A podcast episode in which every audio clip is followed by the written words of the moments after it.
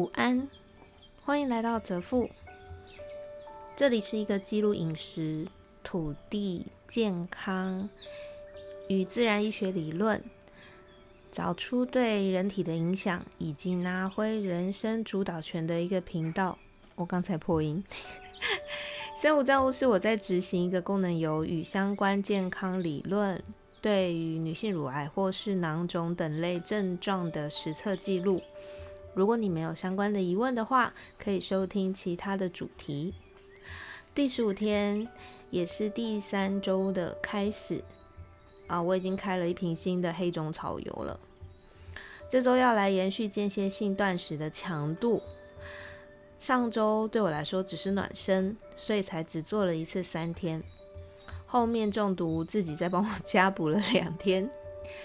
好啦，这周的设定是这样的。依旧会有一次七十二小时的断食，但其余的日子我都会进行一二三的断食。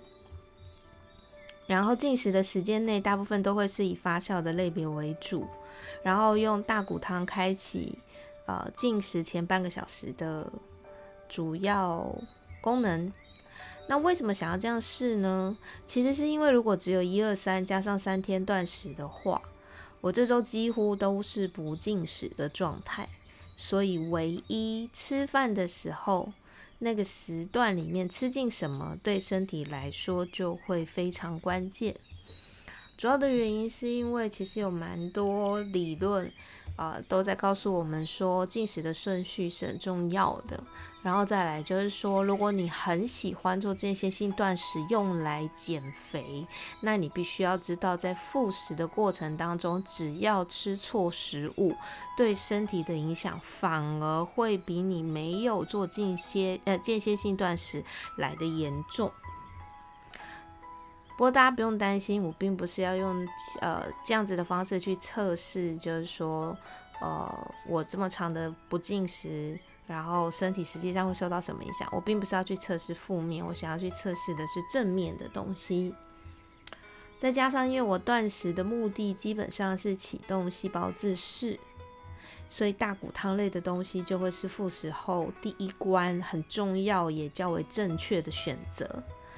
当我唤醒肠道内菌丛以及绒绒毛之后，再来吃发酵类的食物，因为发酵类的食物分子较小，然后不同种类的菌种较多，这样也是一个相当不错的安排。然后再慢慢的进入到分子比较大的，比如说蛋白质，然后油脂，然后淀粉是少量，最后可能就是要把纤维质、高纤维质的东西放在最后。好啦，前阵子为了第三周以及即将开启的第二个月，就是饮食对于身体健康的实测，我去认识了在南部的一家人，他们在一座山头做养殖鸡，养殖鸡肉，然后有少数的猪，那跟他们做了订购，量并没有很多，因为没有特别试过嘛，再加上呃。我也凑不到两千五免运了。这周我要来看看它的骨头汤是不是好品质的东西。坦白说，吃货就是有这种借口，各式各样的借口去网罗好吃东西的来源。别忘了，我曾经还是一堵墙的体重。虽然当初我是因为心态不正确的进食，如如今是改变了，但喜欢吃好东西、好滋味的习性倒是没有变过。各位，如果是月亮在金牛座的朋友，一定要特别小心。我们是那种，呃，吃东西看起来都哦还好啊，很随和，但实际上只喜欢吃好吃东西的一个配置。星期日那天，呃，也就是第十六天，哦，对不起，第十五天，中午我去找了我心目中台湾第一。好喝的咖啡老板，他跑上来台北客座，买了一杯冰美。那他的冰美就是能够让你觉得还想要回去问他说：“哎，这是单品吧？”然后他轻描淡写的说：“没有啦，哪有什么单品，就乱组合的配方。”对你都乱组合就这么好喝，然后一堆认真组合都不好喝的，到底要怎么办才好？像我去老师那边跟同学一起练习小米酒酿，为什么我想要特别来练习这个呢？啊，是因为上上周我听到中医老师的 podcast，他一直提到就是小米养人，然后也有黄小米、白小米、小米还分糯跟各种不同的这种分类，我就突然想到我的小米酒娘。虽然我也有想过要去找一个我自己认识的小米农夫，大部分应该都在部落里，不过肠子里面好像有一小群的细菌朋友等不了。最近他们老是悠悠的说：“小米粥煮一碗，快，快去！” 我跟你们说，肠道菌虫一旦越丰富啊，你可能就会觉得你自己好像通灵了，那就是一种无时无刻都会有人跟你说话的感觉，然后你的身体就会不由自主的去配合你的脑袋行动，哎。可是不丰富的人也会哦，只是这些细菌跟你讲话，他的话的内容就会比较固定。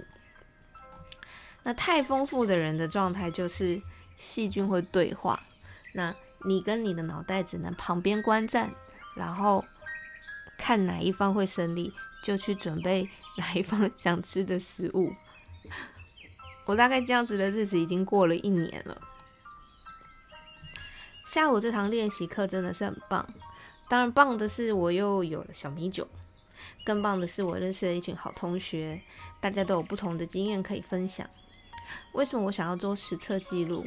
其实是因为我知道在健康需要调整的这条路上，没有伙伴是很孤独的。你不是不是你一个人做不到，只是很孤独。而且，当你自己最亲近的人未必认同或支持的时候，更辛苦。所以，如果能够认识，哪怕只有一个伙伴，都是一股能够支持自己坚持下去的动力。